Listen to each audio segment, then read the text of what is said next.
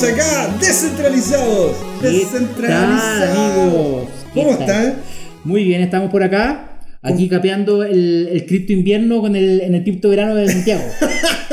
bueno chicos, ustedes ya saben, lo escuchan, estamos aquí con el grande Patricio López, fundador de Andes Blockchain y desarrollador consultor blockchain. ¿Cómo estás, Pato? Muy bien, aquí estamos dándole frente al, a los tiempos difíciles que se vienen, pero bueno, ¿quién dijo que esto iba a ser fácil? ¿Quién dijo? Nadie, ¿no es cierto? Nadie dijo que si fuera fácil no tiene gracia. Exacto. Bueno, también le damos las gracias aquí a don Claudio. El hombre detrás de los controles. Sí, es que el hombre, ¿cómo está don Claudio? Bien dice. Sí, está, dice que está muy bien. si, no, nos va a pegar. Si no, si, no, está bien, nos pega. me parece. Aquí José Miguel y dándole las bienvenidas a todos y a todas que están ahí justamente escuchándonos. Entonces, hoy día queríamos hablar con don Patricio de varias cosas, ¿no es cierto? Porque muchas cosas han ocurrido dentro de este mundo. Mucho ha ocurrido. O sea, el año que acaba, este 2018, que fue un año turbulento, más bien en el suma y resta yo diría un año difícil para todo el mundo que está metido en la tecnología blockchain, en la tecnología relativa a la criptomoneda.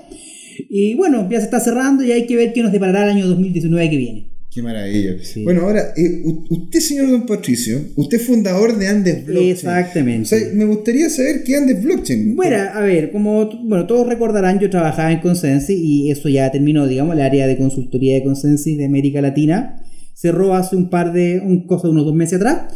Eh, así que bueno, hay que reinventarse y formé esta nueva compañía, que en este momento único socio, fundador, accionista soy yo, y que ofrezco servicios de desarrollo y consultoría. Soy, yo con yo mismo. Yo con yo mismo.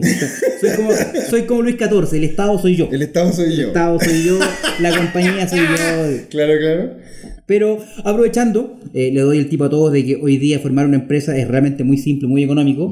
Eh, es bastante fácil partir con un emprendimiento, así que le estamos dando forma y estamos dedicando a distintos proyectos que quedaron dando vueltas, digamos que todavía están aprovechando las redes de contacto y los conocimientos que, que va dejando la vida. Claro, o sea, más, era como un poco hablar de, de contingencia lo que, lo que estamos, lo que, lo que vamos a conversar en este bloque, pero me gustaría si la gente pudiese saber también cuáles son los proyectos en los cuales están ustedes como, Mira, como Andes, como Estoy básicamente en tres cosas en este momento. Eh, una de ellas es el proyecto de tesorería, que creo que Eduardo probablemente ya habló un poco respecto a eso, que es una prueba de concepto que está haciendo la tesorería de la República para ver si la tecnología blockchain, cómo se comportaría para arreglarle su problema relativo a las cuadraturas de cuentas. O sea, entran muchas platas por los lados de los bancos, hay que repartírsela a muchísimas instituciones públicas y es un cacho. Entonces la, tesorería está buscando alguna forma de todo ese proceso hacerlo más simple, más rápido, transparente y que demande de menos trabajo. Entonces están viendo si la tecnología blockchain es una alternativa desde el punto de vista que de la cuadratura,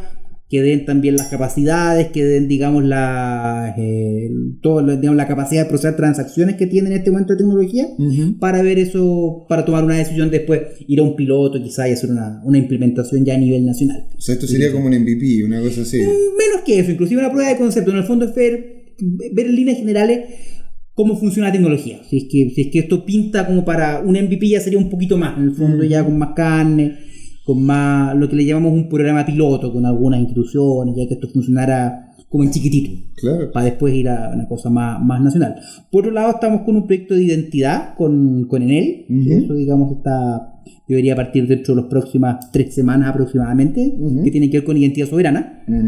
Y por último, digamos, estamos viendo algo, digamos, puedo adelantar alguna parte, digamos, porque una parte estoy eh, todavía reservado, que es un proceso de licitación que está llamando el Coordinador Eléctrico Nacional, lo que antes era el Centro de Espacio Económico de Carga. De repente la gente no... ¿Qué, qué, es lo que es el coordinador? El coordinador eléctrico, a ver, es el que pone de acuerdo a todas las empresas que producen electricidad en usted señor me va a producir tantos megawatts, usted tanto, usted tanto, para satisfacer la demanda. Mm. Tratando de velar porque, por un lado, que siempre hay electricidad, que no se nos corte la luz, y que eso se obtenga al menor costo posible.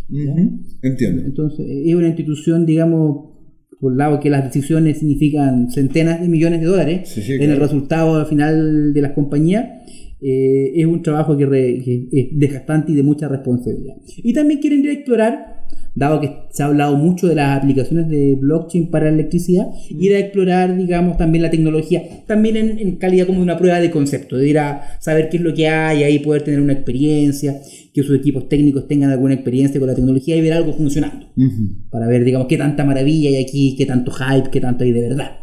O sea, ¿esto también sería una especie de MVP o antes de MVP? Menos que MVP, menos, que, MVP, sí, menos que MVP.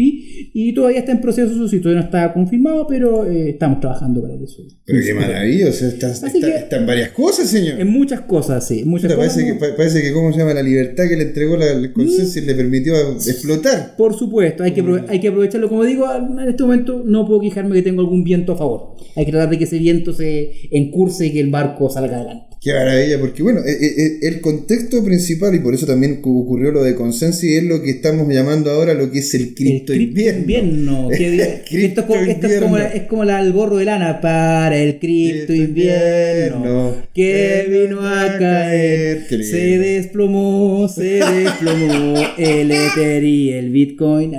Ay, qué lindo. Esa canción hay, hay que, hay que aplicarlo. No, bueno, a ver, yo creo que todos los que están acá se han enterado de cómo han bajado los precios Sí, sí. de los criptoactivos en general. Sí, he visto, he visto algunas personas caerse de los edificios, así como tirarse, pero... pero- Probablemente no me. No, pero bueno, a ver, para los que, que- que llevamos un tiempo en esto, y no solamente en esta tecnología, sino que esto ha pasado en, en otra, en casi cualquier eh, advenimiento tecnológico, siempre pasan estos ciclos de que aparecen muchas iniciativas, el dinero fluye como mana del cielo, hasta que alguien empieza a darse cuenta que en realidad no todo lo que se está haciendo tiene sentido, no parece que la tecnología no va por ese lado. Parece que esto era más complicado de lo que parecía. Claro, y se cortan cabezas. En el fondo, esto le pasó a Amazon. Amazon perdió un 95% de su valoración bursátil. Tuvo el borde de la quiebra. Eh, y muchas empresas que quebraron cuando fue la famosa burbujalas.com. Y si nos vamos más atrás, vamos a un año 1900. Cuando aparece la electricidad, se pidieron 3.000 patentes de empresas. Se formaron 3.000 empresas, perdón, que tenían alguna patente relacionada con la electricidad. Yeah. Dos años después solo sobrevivían cuatro. Una de las cuales era General Electric, no sé si se les suena. Sí, sí, algo, sí. Una por, por aquí y por allá. El tío Entonces, JP Morgan está eh, por ahí. Entiendo que sí. Entonces es bien... eh, Esto, digamos, siempre llama la atención de los medios, como que es una cosa escandalosa, pero es algo que se ha repetido en la historia, se repetirá, seguirá pasando. Eh, tampoco garantiza que la tecnología necesariamente salga adelante, todavía hay muchos desafíos que superar, pero digamos es parte de la es parte del ciclo natural de una tecnología esta, esta caída este el, el famoso cripto invierno que claro lamentablemente sí desde el punto de vista de la innovación le ha puesto menos combustible ahora están apareciendo menos cosas el ritmo al que aparecen proyectos e innovaciones es menor eh, por la sencilla Según- razón que hay menos gente trabajando. Según lo que tú has visto como, como, parte, como parte de esta industria y como conocedor, te fijas de la tecnología, ¿cuál ha sido el, en porcentaje para que la- tam- también se pueda un poco tangibilizar? No sé si es que antes se hacían X cantidad de proyectos y eso significa el 100%. ¿En cuánto porcentaje estaríamos entrando este año 2019? Yo creo que en cuanto, a ver, en cuanto a proyectos de comunidad como tal, yo creo que la caída fue bastante abrupta. Yo te diría que quizá queda, un- será un 20% de lo que había el año pasado. Eso es lo que queda. ahora. Sí, lo que queda operando, andando. Eh. Ahora, lo que sí yo veo que este año se me da la impresión, y esto del JP Coin, lo... JP Coin, sí. JP Morgan lanzando una, una un- no una criptomoneda, sino que un token, para ser más, más específico Claro, claro. en realidad eso. Eh, probablemente venga ya por, más las novedades por el, año, por el lado de la empresa, por el lado de la industria, del mundo corporate, acercándose a los blockchain privados, eh, en alguna, probablemente en algunas industrias más que en otras, ¿eh? en el mundo financiero por supuesto, quizá en el mundo de la logística. Eh, me da la impresión que este año quizá venga un poco más por ahí la cosa. Mira. Eh, he escuchado varios movimientos al respecto. Y como te digo, lo de JP Morgan es algo que es muy decidor. O sea, el mismo tipo que hace dos años dijo Bitcoin es un fraude. Sí. Y después parece que me equivoqué y ahora emito mi propia mi propio criptoactivo. Eh, la, la vuelta de chaqueta es notable, pero, pero algo dice, digamos, de que el mundo corporativo se puede estar acercando más también desde el punto de vista regulatorio. Quizá las ICO, las ICO, las ventas de token, o pónganle el nombre que quieran, probablemente la, o sea, hay rumores que la SEC ya podría estar armando un marco regulatorio. También aquí en Chile el Consejo, el, el CMF, digamos, sacó un white paper de cómo podría ser la regulación de criptoactivos. Entonces yo creo que por ese lado podrían venir novedades que den piso, digamos, para que quizá este año, el próximo, un poco después, vaya nuevamente un lento resurgimiento de la tecnología, una lenta revalorización, que siempre es el proyecto que pasa. Hay un pic, O sea, tú- tú dices hype, que hubo el cae, hype. Ya estamos aquí en el baj- bajando, Claro. y hay que ver, digamos, si esto empieza a subir lentamente hasta su meseta de productividad. Claro, y eso tú dices, al estar vinculado con las empresas es más que nada, porque claro, las empresas tienen la, tienen, tienen los din- el Tienen el dinero en el fondo. sí, el dinero y también pueden conseguir los profesionales que se, se mostraron en esta fase de en esta fase de hype Claro. y decir, ok, estos profesionales, los, los que realmente lo que realmente tiene valor, digamos, darle combustible. Y además el aspecto regulatorio, también mucha gente, eh, digamos, estamos de acuerdo que la tecnología es compleja, no entendía bien en qué estaba invirtiendo cuando se metían ahí sí o veía la opción de ganar dinero rápido. Mm, En la medida que eso esté más regulado y tengamos un mercado un poco más... que le dé un poco más de seguridad jurídica a la gente, al- al, público en general, probablemente desde el mismo público tengamos un mayor aporte, un mayor flujo de dinero. Ese flujo hoy día es bastante escaso. Yo creo que con una mayor certeza jurídica podría, podría aumentar. Bueno, ¿y qué proyectos grandes tú ves desde el mundo de vista, desde el mundo empresarial? Porque claro, desde las comunidades, ahora pasamos de un 100 a un 20% de Ma- los... Al ojo, así, claro. Sí, sí, claro, no, no, pero está, está bien, es como poder llegar y tener una, una, Una estimación, un claro. Y, y comparado con lo que se tenía en el 2018, lo que ahora está pasando con las empresas, ¿hay algún proyecto en el cual tú dices, o incluso más que también empresas y, y público, el ámbito público? El ámbito público, bueno, hay mucho, esta, así como esta prueba que estamos haciendo aquí con la tesorería, eh, hay muchas pruebas que están haciendo distintos gobiernos en Europa, en Estados Unidos, de distintas cosas. Pero ante todo, digamos, lo de, lo de JP Morgan, yo lo encuentro yo una cosa demasiado, es un hito demasiado simbólico e importante. Es fuerte esto, Es fuerte, es fuerte. power, o sea, JP Morgan no puede ser más del coro del corazón. sí, del de lo duro la finanza. bo. de lo duro de las finanzas, justamente. O sea, y que, que una empresa así se esté metiendo con, con tecnología blockchain, ok, blockchain privado, lo que ustedes quieran, digamos, estamos de acuerdo que no, no, no es exactamente lo mismo que estamos hablando, pero que se le vea el valor a esto, que la empresa le encuentre el valor, el uso, que empiece a fluir el conocimiento, que empiece a fluir ese tipo de cosas, es una cosa muy potente y que venga, como digo, de quién viene, en el fondo, es como... Es como, era como del enemigo máximo, que convertiste Es como, es como Claro. cuando, es como eh, Es como probablemente. que Skeletor estuviera con- en conjunto con He-Man. porque Claro, es es que- yo, yo me, me voy a poner más bíblico, como cuando, cuando Pablo se cae del caballo y se vuelve cristiano, era, ¿Eh? era ateo y se cae del caballo y cae con fe como que ese momento. Entonces, eh, es power esto. es poderoso, es muy potente, digamos. Y el hecho, digamos, que haya un dinero digital, probablemente limitado a empresas, estoy de acuerdo, ya es un paso, digamos, para después tener efectivamente una, un- una moneda fiat, probablemente respaldada en un token mediante una criptomoneda y que responda a contratos inteligentes, que sería un paso tremendo. ¿Sabes? Y el hecho que, el hecho que lo, lo haga JP Morgan hace que otros ya pierdan el miedo. Mm. En el fondo, se- bueno, veamos el caso de Chile, aquí todo, sí, no, interesante, pero, pero ¿quién lo ha hecho afuera? Bueno, el hecho que lo haya JP Morgan, La típica pregunta. la típica pregunta es, ¿a quién le funcionó? Claro, ¿A quién le funcionó? Porque yo no quiero que yo no quiero hacer nada que no me haya, Exacto. funcionado antes. Oye, ¿lo funcionó algún gringo? ¿Funcionó en China? Bueno, ahora JP Morgan está metido en eso. Bueno, si JP Morgan está metido, algo debe haber. Algo de Algo debe haber. Pues si también está metido en el Banco Mundial. Está metido el Banco Mundial, sí, sí. Hay varias instituciones así como internacionales, hay hartas metidas. Pero JP Morgan es como, es como Wall Street mismo, es como la Sí. encarnación de... Si, si Wall Street tomara carne, sería en JP Morgan. Claro. Entonces, que eso, que eso haya pasado es un tema que, como digo, yo creo que puede tener consecuencias importantes este año en, el, en llevar a otras empresas a meterse a eso. Y volvamos a lo que es el ámbito del cripto Volvamos al Entonces, el, el, ahora lo que sí, lo, lo que sí el cripto invierno no, no ha dejado, te fijas, de, de llevar adelante también cierto tipo de lanzamiento, cosas nuevas, cosas cool que se vienen. Sí, bueno, se viene muy prontamente no, eh, el lanzamiento de Tendermint. Mm. que- ¿Qué, qué Tendermint? Tendermint es, la, es, una, es la, la implementación de Cosmos, que básicamente es un blockchain de los blockchains. Es como en internet. Es como el internet de los blockchains, como se dice. En el fondo, estamos claros, ya, a ver, eh, hemos hablado harto esto de que la, la gracia del blockchain es la descentralización. Por eso tiene un costo en performance en el fondo. No, no podemos hacer tantas cosas como hacemos en un sistema centralizado, tantas transacciones a la vez. Eh, y todos los que han logrado levantar esa restricción, hacer más transacciones, es a cambio de centralizarse. Claro. Que es lo que hizo E- EOS. Por ejemplo, EOS centralizó fuertemente la, el consenso de la red eh, y a cambio de eso era más rápido. Esto, a- a- ¿Cómo se llama? Al, Alegra también está haciendo. No, no, no Alegra, es. ah, ah, este, este- esto que era argentino. Este- no, este proyecto español. Alastria. Alastria. Alastria, no, Al- Alastria tiene un desastre que es distinto, pero Ah, sube, sube, eso es, es información del correo de la bruja. Sí, pero eh, vo- volvamos a eso un poco más, un poco en, en un par de segundos. Sí. Pero, pero básicamente la idea en el fondo es, pues, estamos claros que como no se ve una perspectiva que se pueda hacer un cambio muy significativo en la Mm. escalabilidad del sistema, la opción es tener hartas blockchain andando.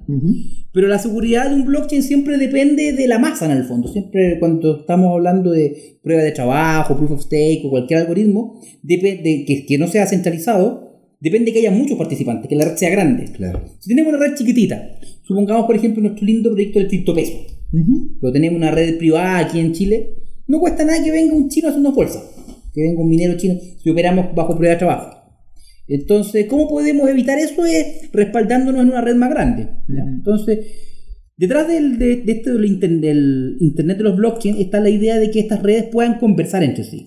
Que Mm. tengamos, por ejemplo, un contrato inteligente en Ethereum que haga un pago mediante un Bitcoin de la red Bitcoin y, o a su vez que pueda servir de garantía para varios pagos que están en una red Ethereum privada o en un, o qué sé yo, digamos, distintas combinaciones, tanto en redes públicas como en redes permisionadas, de manera de aprovechar lo mejor que tenga cada una de las redes y poder aumentar la, la capacidad que tengan en total. Claro, porque en este momento nosotros lo que tenemos son como. Es como. eh, software, ¿no es cierto? Que hacen algo en específico. Antiguamente los primeros computadores tú llegabas y tenías un computador que hacía. Era una eh, calculadora en el fondo, hacía tal cosa. Ese computador era para eso. ¿no? Exactamente. Y después empezó a evolucionar a que tú podías hacer más de una cosa. Claro, aparece la lógica de programar, oye, ¿por qué no en vez de hacer una máquina que haga una sola cosa, usemos una máquina que pueda hacer muchas cosas? Exacto. Que nosotros le pongamos un programita y que haga distintas cosas. Claro, Ahora lo que sí es, podía hacer muchas cosas, pero una sola a la vez. Una sola a la vez. O sea, podía llegar, ya, que tiene un, procesa- un procesador de, de- de texto, pero, Claro. pero no podía tener un procesador de texto con una calculadora al lado. era complicado, eran máquinas muy grandes, que muy costosas, digamos. En eso ayudó mucho el tema que la infraestructura bajó de costo brutalmente. Sí, De hecho, es una de las cosas que hablamos, me acuerdo, en lo que son los blockchain 1.0. Sí, claro, en el fondo. De hecho, se nos viene a futuro, porque esto que es más que nada de actualidad, pero se nos viene lo que es el blockchain 104. 104, vamos a hablar, de- y ahí- vamos a hablar específicamente de la tripa técnica del internet de los blockchains. Exacto, bueno, Pero- entonces, entonces, ¿cómo se llama? Lo que, lo que hace, lo que hacen es que e- este momento es poder tener un blockchain de Bitcoin que es muy bueno haciendo lo que hace Tiene blockchain mucho valor económico, tiene una moneda que, si bien es cierto, el Bitcoin se depreció bastante, aguantó mejor que otras criptomonedas, el- porque tiene una base de usuarios ya importante. Sí, sí, claro. Tendrá problemas que el minado, que el tiempo, que el bloque, que los 10 minutos, lo que ustedes quieran, pero funciona. Y hay gente que lo usa. Tenemos por Ethereum el lado que tiene la opción de los contratos inteligentes. Ya, Y hay distintas, distintos blockchains, no sé, está eh, Zcash que tiene la opción de la privacidad. Y hay distintas tecnologías que operan de distinta manera. Tenemos también esto- estas tecnologías de empresa, más, más de blockchain permisionado, como por ejemplo el Quorum que va a usar JP Morgan para su famoso JP Coin. Todavía no sé puedo cómo. creer. Lo leí fue como. Fue como, de- "What?". Pero, sí, te entiendo. Entonces, la idea de que todas esas puedan conversar entre sí es una idea muy atractiva. ¿Qué, qué Ahora. sería lo positivo de que pudieran conversar entre todas ellas? Lo a ver, por ejemplo, un escenario que es muy... Supongamos, por ejemplo, que tengamos una, el- una moneda como el criptopeso, ¿ya? Tenemos a alguien que custodia y emitemos una, una cripto, un token en este caso, respaldado por peso chileno. Como digo, la única forma de que eso no sea hackeable por algún minero, que te haga un ataque importante, podemos hablar después de los famosos ataques del 51%, Si se nos ven. es que venga una red, es que tengas una red grande, con mucha, con mucha capacidad de procesamiento, mucho hash power, muchos recursos. Mm. Entonces aquí es una red importante, tipo, supongamos la red de Ethereum, ¿ya? Pero ciertamente en la red no podemos procesar los pagos, no, no tiene la capacidad para procesar la cantidad de pagos que necesitaría, no sé, un país como Chile. Mm. Si pensamos aquí, no sé, somos 17 millones de personas, necesitaríamos por lo menos, no sé, 50.000 transacciones por segundo. Supuestamente la red Visa atiende 60.000 en el mundo, aunque sea menos, pongámosle 10.000. Pero estamos muy lejos de eso con la tecnología actual en la red Ethereum. Ah. 20 tendría que ser la red para nosotros y eso no va a pasar tampoco. ¿no? Entonces, ¿qué alternativa podríamos tener? Es tener un depósito que se manejen los saldos de cuentas, por ejemplo, en una red como la red Ethereum, y tener redes más pequeñas, por ejemplo, una red local basada en Proof of Authority o, o en- o un algoritmo similar que tenga algún grado de centralización, pero que tenga más transacciones y que esté respaldada por los tokens que están en la red en la red Ethereum. Entonces la idea es que, por ejemplo, yo tengo aquí un millón de pesos en mi cuenta, yo me los puedo gastar en una red que tenga una mayor capacidad de procesamiento, Entiendo. con comisiones más bajas y que ambas dos cosas conversen. Ahora, técnicamente no es un asunto menor, ¿ah? es un asunto bien complejo porque toda la seguridad del blockchain está dentro de su perímetro, dentro de Opera. Cuando tú sales ya del blockchain y pones tu cripto en un exchange o haces cualquier transacción fuera de eso, estás entrando a necesitar confianza en alguna gente que no está, es parte de la red. Entonces, toda la criptografía, la prueba de trabajo, deja de darte ese respaldo. Entonces, es un tema que no es menor. Por ejemplo, ahí tenemos el caso también de Polkadot, que es un proyecto que, viene, que trabaja, em, ¿cómo se llama esta empresa? Se me olvidó el nombre, la Parity, Mm. Que es de Gavin Wood, que, que, escribió el Yellow Paper de Ethereum ni más ni menos, el famoso mítico doctor Gavin Wood, pero que ha tenido dos guatazos muy importantes, dos bugs en las implementaciones de su billetera, que han costado en su momento, creo que tiene 90 millones, bueno, debe ser menos hoy día el cambio actual, era en su momento 90 millones de dólares en Ether que quedaron congelados, y hubo un hackeo masivo que robaron algo de 120 millones de dólares, que era por un problema en la billetera multisim de multifirma de, de Parity. Uh, espera un poco, porque la estamos acercando ya a lo que es la corte del primer bloque. Ahí y dejemos, dejémoslo ahí en alto. ¿no es cierto? Porque no, y no se vayan, ¿ah? Porque se nos viene la, la segunda patita. Según no hay primera sin segunda. Aquí, en Descentralizados. ¿Por qué una comunidad descentralizada necesita a cada uno de sus nodos? Los invitamos a ser parte de Descentralizados y a seguirnos en YouTube y en Facebook como Descentralizados, en Twitter DCT2CL, en nuestra web dct2.cl, donde hay artículos de opinión, nuestros videos, fotografías y en la que pueden ser parte además escribiéndonos, mandando su material, porque es un lugar y un espacio abierto. Y por supuesto que nos pueden escuchar este mismo podcast en iTunes o en cualquiera de sus aplicaciones de podcast favorita. Y ahora los dejamos con el programa.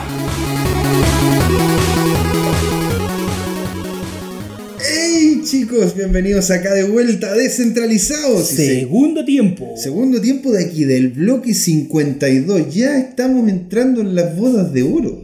Estamos entrando en las bodas de oro ya. ¿Qué Estamos entrando en las bodas de oro, lo que son la cantidad de bloques. Pasa Qué alegría tiempo, poderlo ¿ah? compartir con usted, señor. No, un privilegio, como siempre, un privilegio estar acá, pues. Y de hecho yo quería también dar, dar, dar un poco de aire aquí para agradecerle a usted el apoyo que ha tenido el proyecto, Pero el que venga para acá, el que- feliz, el que, pues. el que- o sea, sin usted este proyecto tampoco habría salido.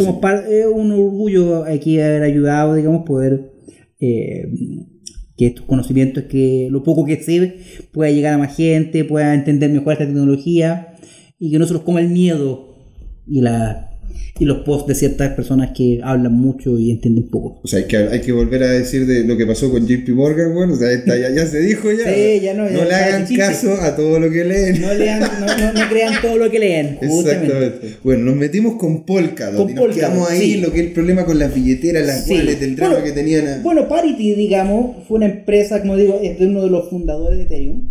De hecho, el Yellow Paper, así como la especificación de cómo está construido, está escrito por Gavin Wood en persona. Eh, y tuvieron dos bugs bastante catastróficos que costaron bastante dinero. Por lo tanto, la- el prestigio de Parity se vio severamente golpeado. Mm. Eh, uno de los proyectos que tenía Parity era justamente Polkadot, que era la misma idea también de poder ser una, una forma de comunicar distintos blockchains, cosa que lo que pase en uno, por ejemplo, que yo tenga un contrato inteligente que me pueda en Ethereum gastar un Bitcoin y que eso pase irrevocablemente, Ujú. sin que pase por la confianza, un tipo, mediante la implementación de puentes y redes blockchain más grandes que se comunican entre todos, etcétera. Eh, eso lleva ya como tres años en desarrollo y todavía no ha visto la luz en el fondo. Porque como digo, este tema del blockchain entre blockchain es un tema complejo. Se tiene, técnicamente, desde el punto de vista criptográfico y la implementación es complicado. Y tiene también la complejidad que tiene que agarrar tracción. ¿Y por qué, por qué es tan complicado hacer que dos blockchain conversen? O sea, ¿cuál, cuál sería el problema si no, no, no, no, no, es, la- no es el mismo el mismo, lo digo así como abogado de... Por supuesto, sí. diablo, Es básicamente para- la misma tecnología, como un blockchain no le cuesta tanto comunicarse con otro blockchain. Claro, ¿por qué yo puedo, yo, yo- por qué yo puedo entrar a diferentes páginas web, pero puedo, con el mismo navegador, pero no puedo llegar y utilizar ponte, las mismas wallets para diferentes blockchains, o no tengo, te fijáis, este, no sé, no puedo conectar, no puedo cambiar un blockchain, o sea, no puedo cambiar un Ethereum en- por un Bitcoin y simplemente meterlo en la red. Mira, como, como metáfora para explicarlo, podemos pensar en distintos grupos humanos de distintas culturas. Mm, ok. Podríamos pensar, por ejemplo, claro, somos dos humanos, Ok. ok, vamos a, vamos a ponernos a conversar entre nosotros. Ujú. En principio suena bastante simple y razonable. Ajá. Pero cuando tienes que comunicar, por ejemplo, un chino o un japonés con un árabe y un Wow. hispanoparlante, la cosa ya no es tan simple. No es lo mismo, claro. Claro, somos humanos, pero la forma en que implementamos nuestro lenguaje es bien distinta. Tenemos culturas diferentes. Tenemos culturas diferentes, algunos escribimos en base a ideogramas, otros escriben, escribimos fonéticamente, hay distintas maneras de, de hacerlo. Y con los blockchain pasa un poco lo mismo, está la idea de todos los bloques, de la cadena, que uno está enlazado con el anterior, pero la forma en que uno puede implementar eso es muy distinta. ¿ya? Entiendo. Eh, dado eso, por ejemplo, diferencias tan básicas como que los algoritmos de hash no son los mismos en todas las cadenas de bloques, Mm. hacen que esta tarea sea complicada.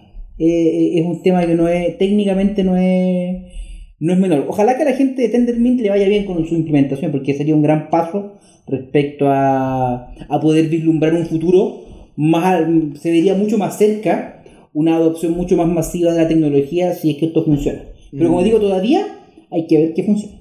Claro, entonces la idea de la idea de Tendermint es como hacer conversar estas Exacto, blockchains exactamente. o que literalmente se conecten entre ellos. O sea, yo puedo llegar y con el Desde el punto, que conversen desde el punto de vista que pueden hacerse la- las operaciones, pero con la misma, la misma fiabilidad que si estuvieran dentro de la misma, de la misma blockchain. O sea que si yo me gasto en un contrato inteligente un Bitcoin, que está en la red de Bitcoin, tenga la certeza que eso va a pasar.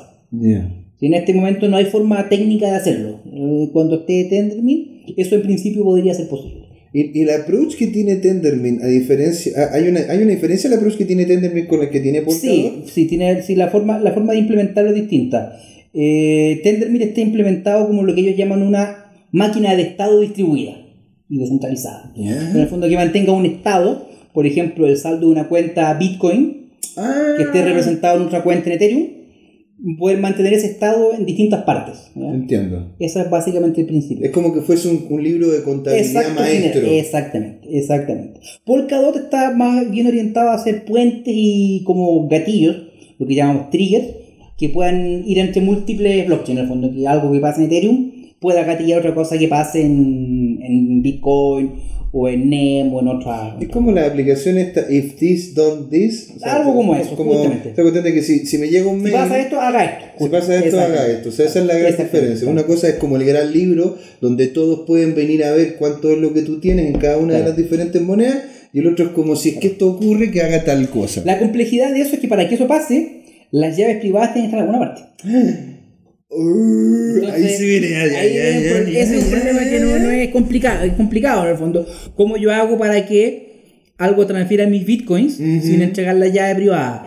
Claro, están los contratos inteligentes, es un, es un tema que eh, requiere, tiene, requiere harto cacumen, como dicen en el sur. Shit, son. Pero eh, entonces, si es que hace su utilización de cualquiera de estas plataformas que son como estamos conversando, ¿no es cierto? Que es como el internet de la De la blockchain, justamente. Si es que yo me meto una página web, la página web me manda cookie o me manda algún tipo, o yo tengo que entregarle algún tipo de información, esa información le queda a él Claro. como, como información de lo que yo hice en su página web. Si no, pregúntenle a Google. Si no, pregúntele al tío Google. A, o a- o a- o a don Mark Zuckerberg. Pregúntenle al tío Mark.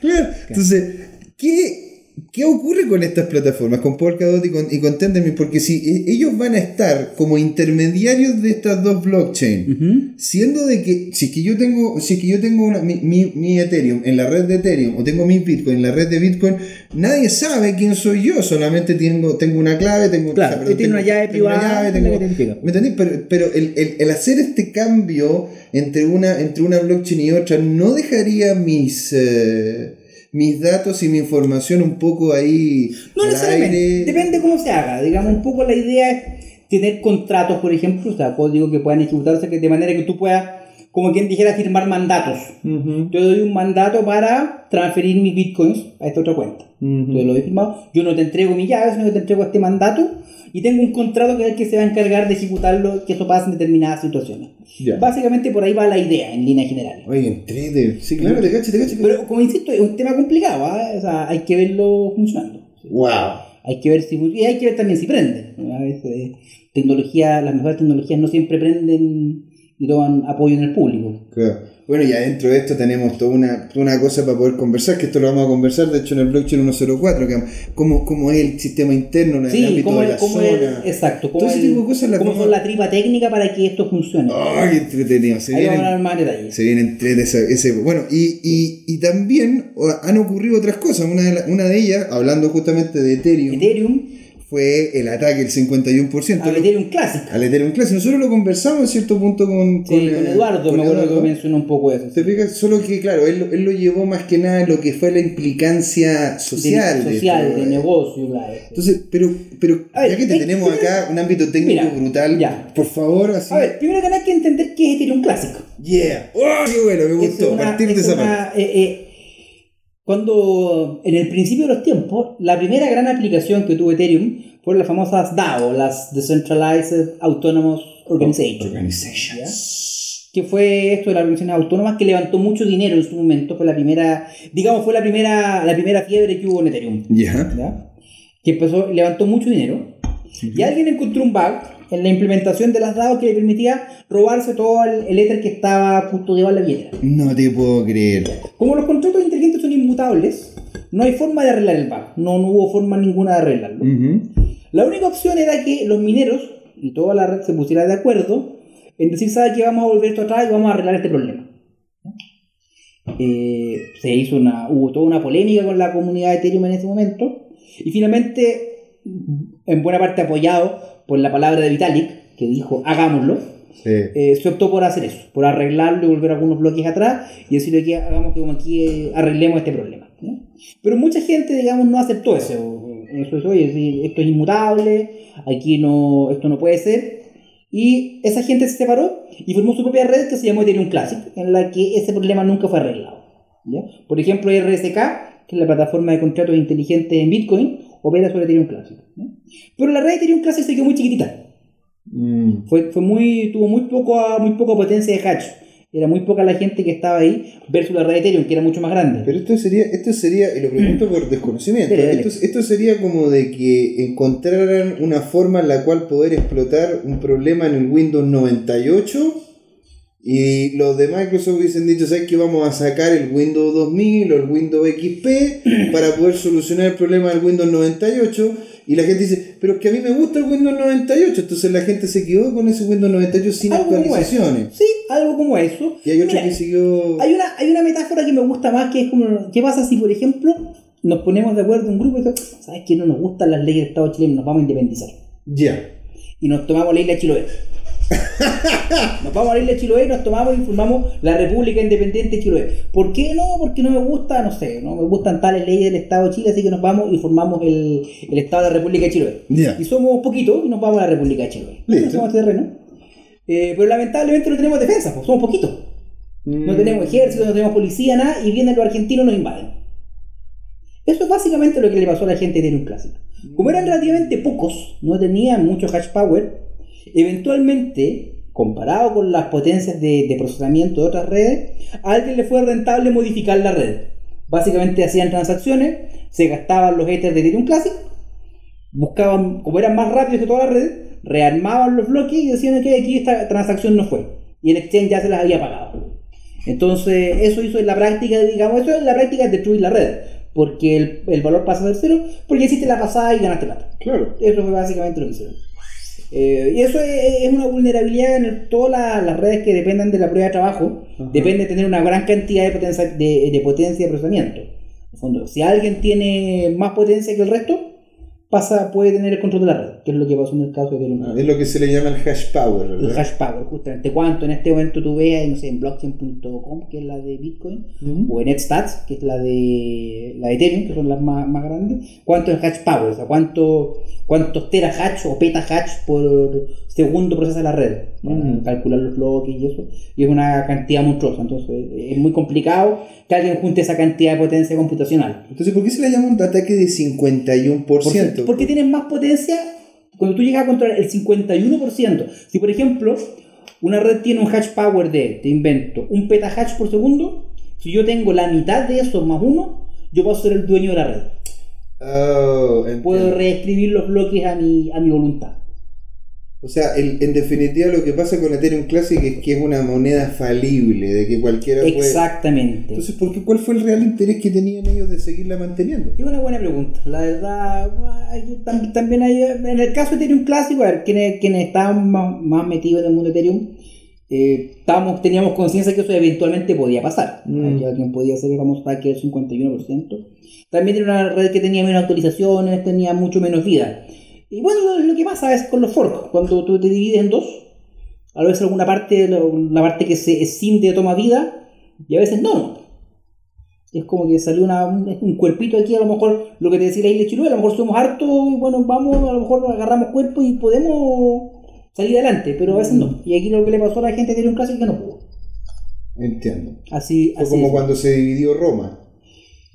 Eh, claro, justamente. Y Roma de Occidente murió, bueno, después lo otro también, pero Sí, pues, de hecho, ahí en Roma, ahí, en Roma estaba Constantinopla, que nos lleva a otro tema muy No, tipo, ¿qué otro tema? ¿Qué pasa con Bueno. Constantinopla? Hace mucho tiempo, de hecho, creo que debe ser más de un año a esta altura, que se viene anu- anunciando que. Ethereum va a modificar, tiene una hoja de ruta para modificar su algoritmo de consenso. En Ajá. este momento usa prueba de trabajo, que es básicamente el cálculo de hash, espera por lo que estamos hablando ahora, Sí, sí. que tiene un problema, digamos, que sobre todo tiene que ver con el consumo energético. Mm. El consumo energético es muy alto. Ahora, yo, ojo, alguien dice por ahí que la red Bitcoin gasta, o que las criptomonedas, los criptoactivos gastan más energía que Suiza. Fue energía que Suiza. Más energía de todo el espacio. Ya, yo saqué la cuenta en base a eso y no es mentira, es bastante menos que. Es una cantidad importante de energía, pero no es tanta tampoco. Claro. Es bastante- Porque hay una diferencia entre lo que es el proof of work y el proof of Claro, el stake. proof, of, el proof of work se basa en hacer muchos cálculos matemáticos. Ujú. Mientras que el proof of stake se basa en que yo dije un depósito de criptomonedas como garantía de que yo voy a aportarme bien minando. Entonces, que yo voy a validar las transacciones según corresponde. Entonces, pongo una cantidad en garantía. Eso me da derecho a validar una cierta cantidad de transacciones que se somete a una revisión entre pares, en el fondo, entre los demás. Hay unos mecanismos de votación, de consenso que son bastante complejos. Ujú. El Casper Algorithm que está implementando Ethereum. Ya. Eh, y que finalmente dice, ok, esto es válido, entonces vamos a aceptar esa minería de estos bloques y te vamos a pagar con criptomoneda nueva, con, con las comisiones, ¿ya? Eh, y, en- y si tú tratas de hacer trampa o tratas de alterar un bloque, te quito las criptomonedas que tenías en garantía.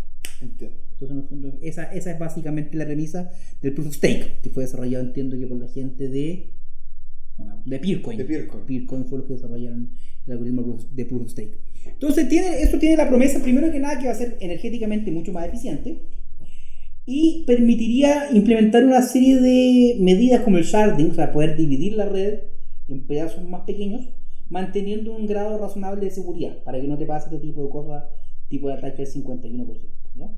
Ahora, este es un, es un desarrollo que viene en Ethereum que se ha ido postergando largamente hace mucho tiempo. Constantinopla. Constantinopla, así se va a llamar el nuevo O sea, lanzamiento. si se demora más va a terminar siendo... Estambul, no Constantinopla, como dice la canción. Se- Y se divertirá. Pero, pe- pero, pero ¿por qué, Sí, ¿por qué sí, ha costado tanto? O sea, Bueno, hay que tener en cuenta que la red de Ethereum depende, depende importantemente de su seguridad. ya. O sea, si es que hay un bug que signifique que alguien se robó una cantidad de Ether, botó la red o que haya pasado cualquier cosa, es catastrófico. Mm. Salen las noticias, dicen, no, ven que esto. Y todos los detractores del blockchain, que son muchos, van a decir, ven que esta tecnología no sirve para nada. Por lo tanto, fallar aquí no es una opción. No es una opción que esto, y como lo, lo que ya se lanza por el tema de la inmutabilidad de las redes no tiene vuelta atrás, no es llegar y decir, no, no, aquí vamos a instalar un parche y esto es- no, no, no hay problema, no, no es así. Eso es, es complicado. Entonces, hay que tener mucha seguridad de que todo está ok antes de lanzar las modificaciones. Eh, entiendo que fue el 16 de enero, si no me traiciono la memoria, que se iba a lanzar la- el lanzamiento que venía, estaba agendado, el lanzamiento de Constantinopla, y el día anterior una compañía reportó una potencial vulnerabilidad. Con un tema de que era posible hacer un ataque de un reentrance attack, o sea, eso de que tú puedes eh, mandar varias transacciones antes que se procese la primera y tú puedas, en vez de sacar el dinero que te corresponde, sacarte todo lo que tenga un determinado contrato. Wow. Ese es básicamente el riesgo. Esa es una gran Es una gran vulnerabilidad, Sí, porque justamente. si tenéis contratos grandes, que más encima hacen Sí, división, porque si tenéis un contrato de caja Un chica, split, justamente, no, es complicado, no, es un tema complicado. Entonces todas las grandes cabezas de Ethereum decidieron que era mejor postergar el lanzamiento y revisar las implicancias del bug.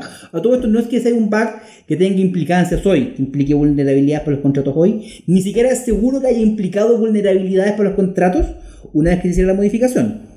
Pero como Juan Segura no perdió las cripto, entonces eh, vamos a... Se optó por postergarlo y se posterga todavía hasta nuevo aviso. claro, Juan Segura murió viejo.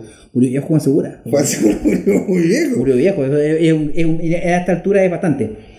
Entonces, en, re- en definitiva, este postergamiento es más que nada por... Es un tema de confiabilidad. Como, de- como digo, no, el- el modelo de negocio de, la, de las cripto y de los blockchain es distinto. Aquí nos sirve, como estamos acostumbrados de parte de Apple o de Microsoft, tú lanzas un producto, bueno, no importa. Hay un problema, a la semana sacan un parche, da lo mismo. Pero es que es, que, es, que es propietario, pues, entonces Justamente, tienen gran parte del código. Entonces, Exactamente, no, no, es un modelo totalmente distinto. Aquí, aquí, sería, aquí salir con un bug podría tener consecuencias catastróficas. Una consulta, ¿no? porque no me quedó claro. Entonces, Constantinopla, ¿qué es? Constantinopla es una nueva versión de Ethereum que va en camino a la versión final que se llama el Serenity, Ujú. Que va a implementar el algoritmo Proof of Stake. Que en el fondo ya Ethereum ya lo va a dejar de operar con la prueba de trabajo. O sea, los mineros ya no, no van a calcular hashes, sino que vas a poner depósitos en garantía para poder hacer la minería. Pero eso no, eso no un poco de- delega a la gente que no tiene monedas antes de o no, no. Es un problema también, es un tema que lo están pensando. ¿Cómo hacemos para que esto no implique una concentración económica salvaje? Porque Claro, es que con lo mismo que pasa en este en, en- la vida real ahora. pues, Obvio, fijas que- exactamente. que la el que gente- tenga más dinero tiene aún más dinero. ¿Y, ¿Y por qué? Porque cuando tienes mucho dinero ya tienes la solvencia como para poder obtener Más dinero todavía. más dinero todavía. Porque, porque es, más fácil. Si, tení- si tienes 100 millones de dólares, el, el que viene con 100 millones de pesos consigue un porcentaje de un porcentaje en el banco. Pero el que llega con 100 millones de Tiene dólares. escalas totalmente distintas. Te son- Sí, es un problema. Es un tema que se está intentando resolver en el algoritmo de manera que los rendimientos sean decrecientes. ¿no? Es muy complicado. De hecho, me metí al paper de Casper y es muy complejo, la verdad. Muy, muy complejo entender la lógica exacta cómo funciona que intentan hacer eso, que al mismo tiempo sea seguro, que al mismo tiempo sea rápido, que al mismo tiempo, etc. Mm. Tiene mucha, no, es un tema que ha sido complicado. Y ya cuando lleguemos a, a Serenity, ya justamente el Proof of Stake estaría. Va a estar operativo ya justamente la red de Ethereum ya estaría con su fase final, digamos, su fase definitiva. ¿Cómo sería? E- Ese, eso era el roadmap original que se, que se planteó. Estamos ahora en la anterior que era Metrópolis, no me recuerdo. Ahora viste Constantinopla y después vendría la implementación de, de Serenity. Wow. Pero todavía eso puede pasar bastante tiempo. ¿eh? O sea, como van las cosas, Constantinopla quizá pueda salir a primer trimestre o quizá mitad de año. Y Serenity puede faltar un año más, dos años más. no. La verdad, todavía no he aventurado dar, dar fechas. Y aparte también hay que tomar en cuenta de que al valor que están las cripto, la Hay menos gente trabajando, hay menos combustible para hacer las cosas. ¿Te das cuenta? Sí, no, totalmente. Bueno, y pasando ya al, al, al, al penúltimo en realidad, porque el, el, el último es, es una cosa Es un anuncio. es un anuncio, así que tienen que estar todavía ahí presentes Atentos. cuando, cuando se habla. Entonces, eh, hablamos de NEM. NEM, sí, la célebre red NEM. ¿Mm? Eh, bueno, se escuchó por ahí que NEM había colapsado económicamente. Ya. Eh, en, en distintas formas, digamos, sabores más, sabores menos. Mm. En último término era eso, que se le había acabado el dinero. eso. Pero aparentemente, aparentemente era una noticia salida del mercado de las fake news. O por lo menos largamente exagerada. That's fake news. Exactamente. Eh, aparentemente la fundación NEM, que es la que está a cargo del blockchain NEM, que se emite en- que- de emisión y transacción de tokens, eh, se reorganizó financieramente, también tomando en cuenta la situación financiera que hay hoy día del- en el mundo de las criptomonedas. Ujú. Hizo un presupuesto para este año, pero eh, ya ha tenido algunas polémicas también respecto a su, a su administración anterior Mm. de que los gastos en marketing habrían sido demasiado elevados, se gastó mucho, mucho dinero en eso y poco en, en darle el sustento técnico. Mm, entiendo. Entonces, y hay buena investigación, pero digamos, no es que no es que la red NEM esté colapsando ni está al borde de la quiebra. Tampoco está bullante, ¿eh? y eso es verdad para todas las fundaciones que trabajan en esto, en el fondo. No, Estamos en el cripto invierno. así que Estamos en el cripto invierno, o el- sea, el, lo- el- el invierno a todos nos da frío. a todos nos da frío, justamente, a todos les ha afectado en mayor o menor medida. Exacto. Pero, ¿cómo se llama? Lo, aparentemente el tema con NEM, que fue uno de los temas de hace un par de semanas, no era, era más que nada fun. Ya. Uncertainty and doubt. O sea, Bueno, entonces tú encuentras que es una buena, un buen momento para poder hacer, para poder mover ese tipo, ese tipo de cripto, ponte tú, cuando así como a la. Puede ser, yo la verdad del mercado de NEM y del mercado de cripto, de- del mercado como tal, yo no soy una voz muy autorizada, mi, mi conocimiento es más bien técnico. Sí, sí. Pero podría ser, sí, en el fondo, la- la- es una, es una, una cripto, un cripto ambiente, un cripto, un cripto ecosistema que sigue operando. Que sigue operando, que está Que en bien. estos tiempos no deja de ser un mérito. Que no deja de ser un mérito, exactamente. A veces cuando los tiempos son difíciles, lo que hay que hacer es subsistir. Con eso ya basta el sobre. Excelente. Oye, nos estamos aquí acercando al final, Final. pero sin antes dar este anuncio. Así que por favor, don Ya, Pato, usted, usted tiene aquí el micrófono. Miren, a ver, estamos, ¿Qué se nos viene? estamos organizando Chan, eh, chan. un meetup para el 19 de marzo que tentativa, tentativamente, digamos, depende de la confirmación de algunos espacios físicos eh, de algunas disponibilidades, eh, que se va a llamar Not My Keys, Not My Crypto, o sea, no son mis llaves, no son mis criptomonedas, en que vamos a explicar los riesgos y por qué es buena idea que las llaves las tenga uno mismo, las llaves privadas, y por qué el ecosistema, digamos, y el diseño de las criptomonedas confía en eso. De qué manera el tener tus criptomonedas almacenadas en algún tipo de depósito, sea un banco de criptos, sea un exchange, representa un riesgo. Mm. ¿Qué riesgo representa? Eh, y explicar un poco que cada vez que vemos se robaron tantos millones de dólares en criptomonedas, no es una falla que haya sido de la red Ethereum o de la red Bitcoin o de la red que sea, sino que es simplemente que tú has dejado tus criptoactivos en custodia de alguien y ese alguien falló. O se lo hackearon. Mongox, Exacto. eh, Binance. Binance, no, no Binance no, pero no, MTGOX. MT, ¿cómo se- MTGOX fue. ¿Qué otra- qué otra o el tipo este hace un par de semanas que se murió en la India. Ah, sí, no, ese No, fue. ese fue- Salió en todos lados. Salió en todos lados, sí, ¿no? Y es raro, es muy sospechoso. O sea, bueno, puede ser que alguien se muera, sí, está bien. En- la muerte le puede caer a cualquiera, pero te caiga en la India, en esas circunstancias, en un distrito que es famoso porque no, Mm, no pasa nada. no es tan difícil comprar un certificado de defunción falso. Mm. Eh, por lo demás, la investigación de algunos independientes llegaron a la conclusión de que esta empresa de cripto decía tener, no sé, 190 millones de dólares en cripto, acti- criptoactivos y era bastante menos, es una billetera fría que supuestamente existe, que nadie sabe dónde está, que no hay ningún registro que exista. Eh, entonces, aparentemente fue simplemente una pirámide de Ponzi. No, y lo que- como diría el gran Bombo Fica, es como sospechosa. Sospechosa la wea. Sospechosa. Más que sospechoso. Pero bueno, todos esos temas, por qué es buena idea y de qué manera se pueden almacenar las criptomonedas y eso, la- las llaves, lo vamos a hablar en este meetup que tentativamente sería el 19 de marzo. En la, en- también tentativamente en las oficinas de Startup Chile que están ahí en, cerca del Metro Viajantes. Ah, maravilloso. Tentativamente. Y de, don Cristóbal Pereira tiene que hacernos el favor de confirmar todo eso. Ya, maravilloso. Entonces le mandamos entonces un saludo también a Cristóbal. Saludos a Cristóbal. Y nos estamos acercando, al lamentablemente, final de esta de este, de este de recorrido. este, de este bloque 52. de este bloque 52. O sea que, oye, muchas gracias, don Pato. No, haber gracias por la estado acá. invitación, un gusto como siempre estar acá. Muchas gracias. Cuando ustedes necesitan, Muchas gracias, don Claudio, por estar al ahí. hombre detrás de, lo- de la pantalla en este ¿Ah, caso, detrás del micrófono. Dejar el micrófono. José Miguel acá, haciendo la despedida. Don Pato, muchas gracias por haber Gracias nuevamente. nuevamente, reitero mis agradecimientos y abríguense todo en este cripto invierno. Hay que hacerle frente y después vendrán, vendrán mejores cosas. Claro, bueno, y chicos, como les comentamos durante también el mismo programa, dentro de, dentro de unas semanas más se nos viene Blockchain 104, donde vamos a hablar de lo que es Internet of Blockchain. el Internet of Blockchain, pero al detalle técnico, así que A la tripa a técnica. la triba técnica, así que se viene Perfecto. programa ñoño, qué maravilla. Buena. Buena onda. Que tengan buena tarde. Nos vemos. Hasta luego. Chau, chau. Por favor.